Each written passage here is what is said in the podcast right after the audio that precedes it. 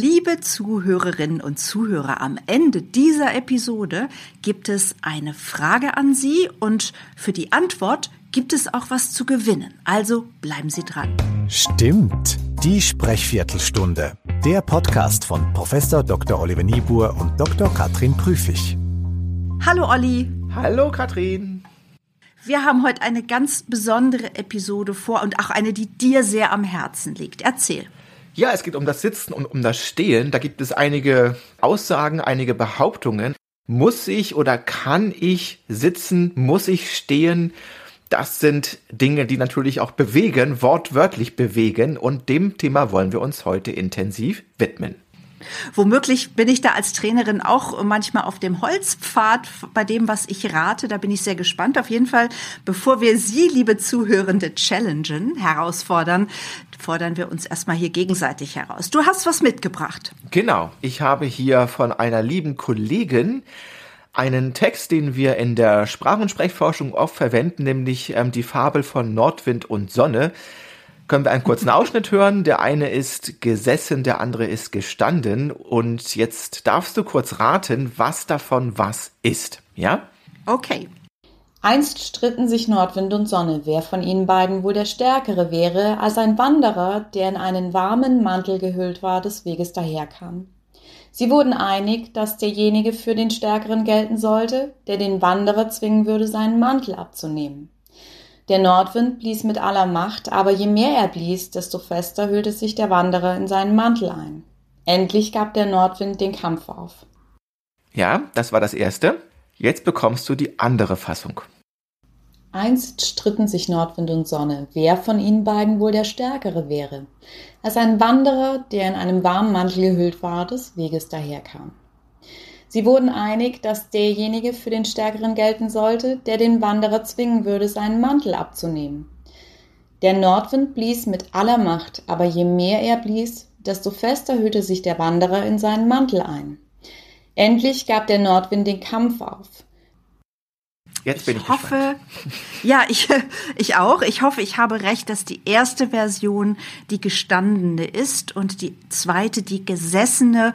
Und wenn ich es in meinen Worten sagen dürfte, würde ich sagen, die zweite klang verhaltener, ein bisschen weniger akzentuiert und präsent. Ja und ja. genau. richtig geraten beziehungsweise richtig erkannt, muss man sagen. Die erste war die stehende, die zweite die sitzende. Mhm. Fassung. Und bevor wir jetzt darauf eingehen, was genau da so passiert, glaube ich, Katrin, wolltest du mich, glaube ich, auch noch mal herausfordern. genau, wir drehen den Spieß jetzt mal um. Das haben wir noch nie gemacht. Und ich gebe dir auch zwei Beispiele zu hören, jeweils der gleiche Text. Okay. Wir können die Augen schließen und uns die Nase zuhalten. Aber die Ohren müssen wir regelrecht verstopfen, wenn wir nichts mehr hören wollen. Sie haben eine derart bedeutsame Funktion, dass sie sogar aktiv sind, wenn wir schlafen. So lassen uns auch nachts kleine Geräusche hochschrecken, denn die Ohren melden ans Gehirn Aufwachen, es könnte Gefahr lauern. Und die zweite Variante. Wir können die Augen schließen und uns die Nase zuhalten, aber die Ohren müssen wir regelrecht verstopfen, wenn wir nichts mehr hören wollen. Sie haben eine derart bedeutsame Funktion, dass sie sogar aktiv sind, wenn wir schlafen. So lassen uns auch nachts kleine Geräusche hochschrecken, denn die Ohren melden ans Gehirn Achtung, es könnte Gefahr lauern. Ich würde jetzt geneigt sein zu sagen, dass es die gleiche Reihenfolge war, erst stehend, dann sitzend. Tatsächlich, ja? Ja. War aber andersrum. Es war, es war andersrum. Ja, es war wirklich okay, andersrum. Okay. Und ich fand die Unterschiede jetzt auch nicht so prägnant. Du hast es mir vergleichsweise leicht gemacht, vielleicht. Dabei habe ich es ja gar nicht darauf genau abgesehen. Ja, interessant. Sehr, sehr schön. Also auf jeden Fall kann man festhalten, vielleicht jetzt schon mal, und das ist tatsächlich auch in Einklang mit der wissenschaftlichen Erkenntnis, es ist nicht durchgängig so leicht rauszuhören, wer sitzt und wer steht, aber es gibt hier und da Anhaltspunkte dafür. Und da bin ich gespannt, was du mir sagst. Als Trainerin sage ich natürlich ganz klar, wenn Sie die Wahl haben, dann bitte gerne stehen. Der Atem ist freier. Wir können, wir sind wacher. Wir kommen auch oft schneller auf den Punkt. Unser Gehirn kann besser arbeiten. So, und jetzt du.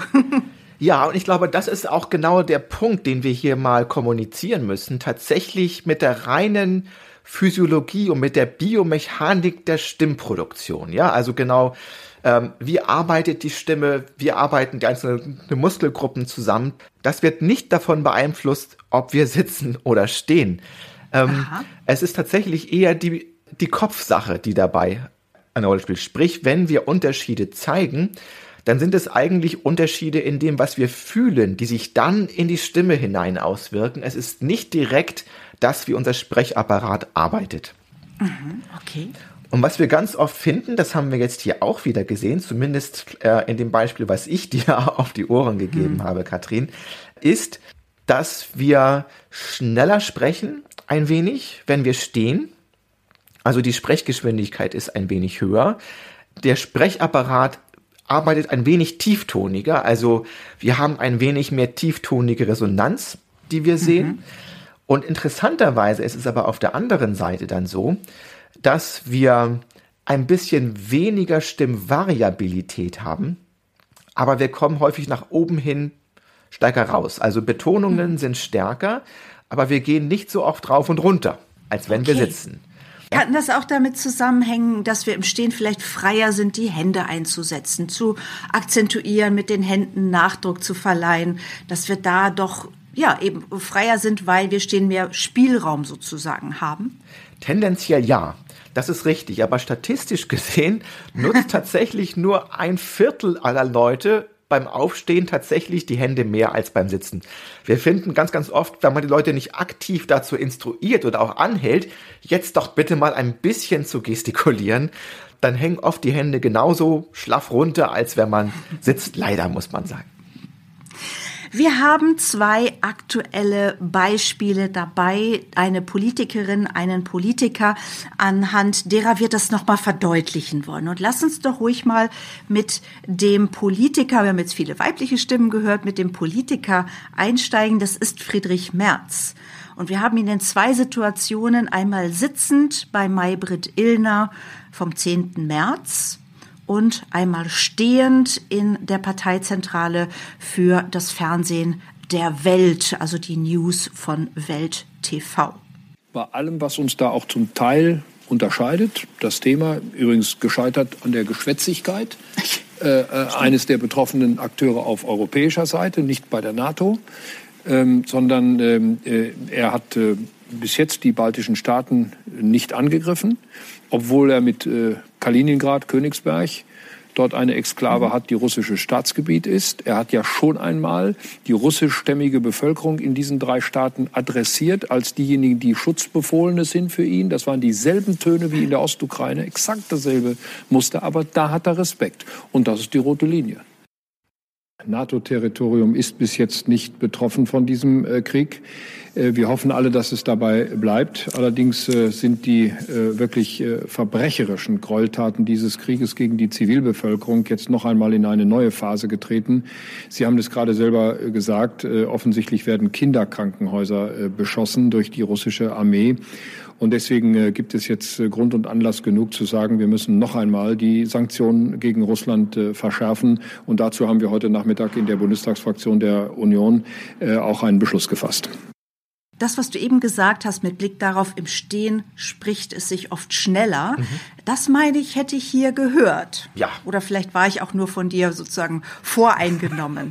Stimmt es denn? Nee, auch in der Akustik ist es so. Wir haben eine Veränderung in der Sprechgeschwindigkeit um ungefähr eine halbe Silbe pro Sekunde, einen Zuwachs und wir haben vor allen Dingen längere Phrasen mit weniger Pausen unterbrochen.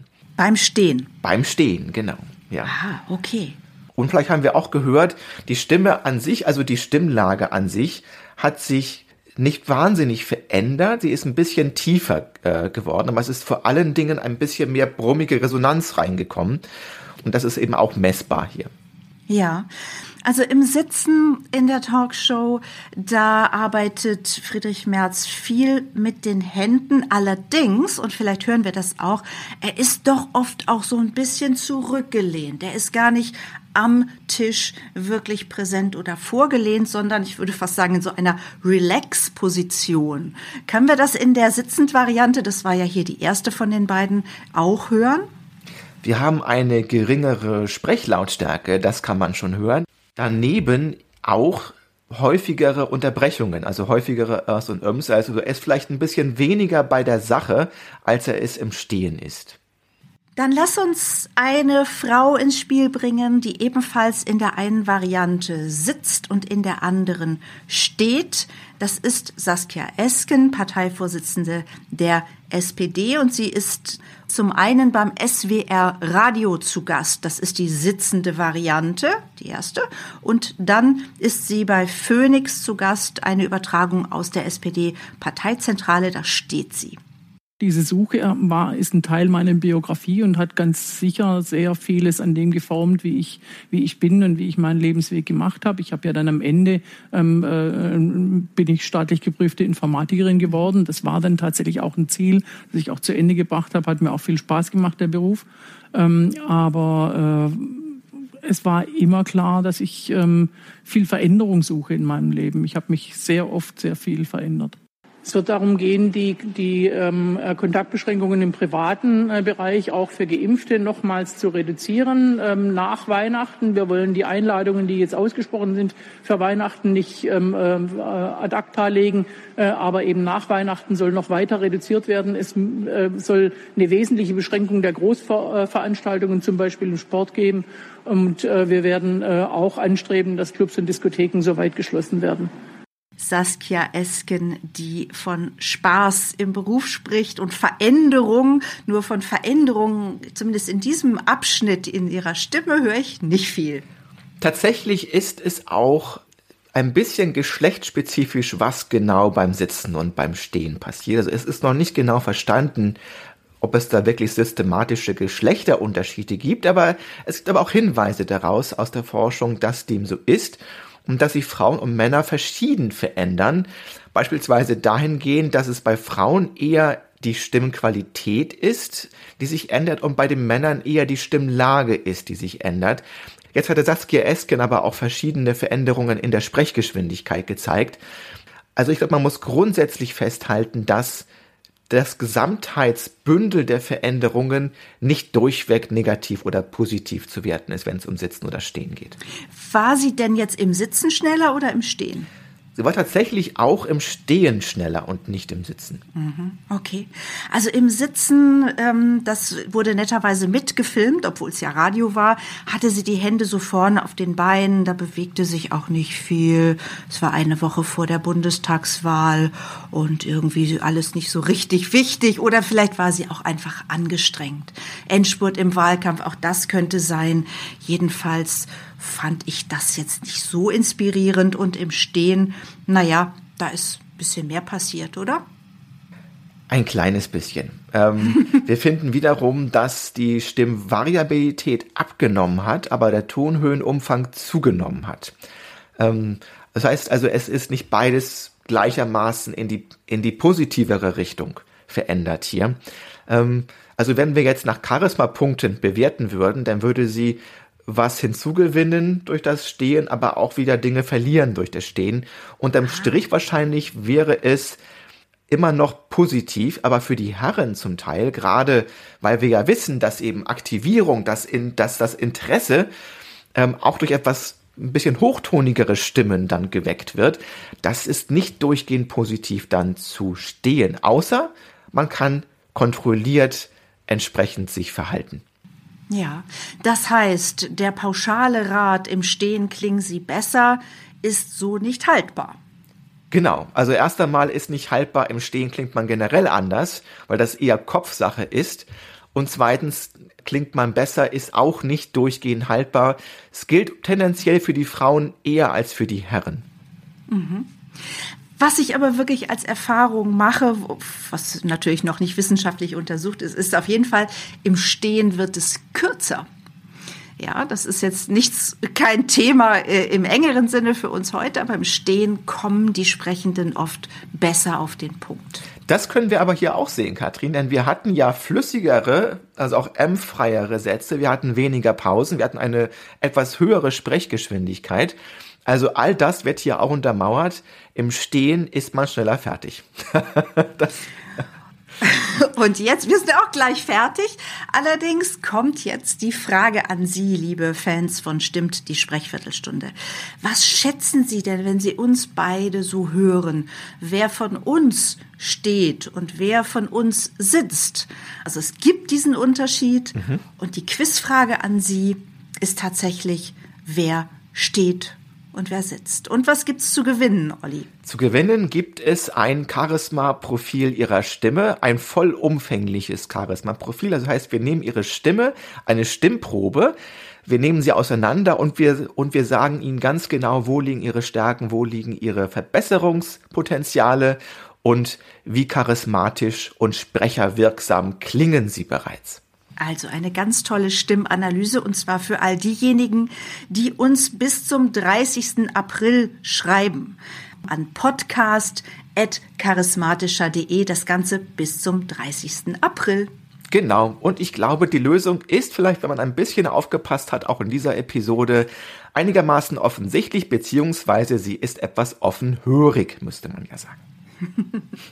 Dann sagen wir jetzt Tschüss und sind ganz gespannt auf Ihre Zuschriften. Genau, Tschüss, wir freuen uns.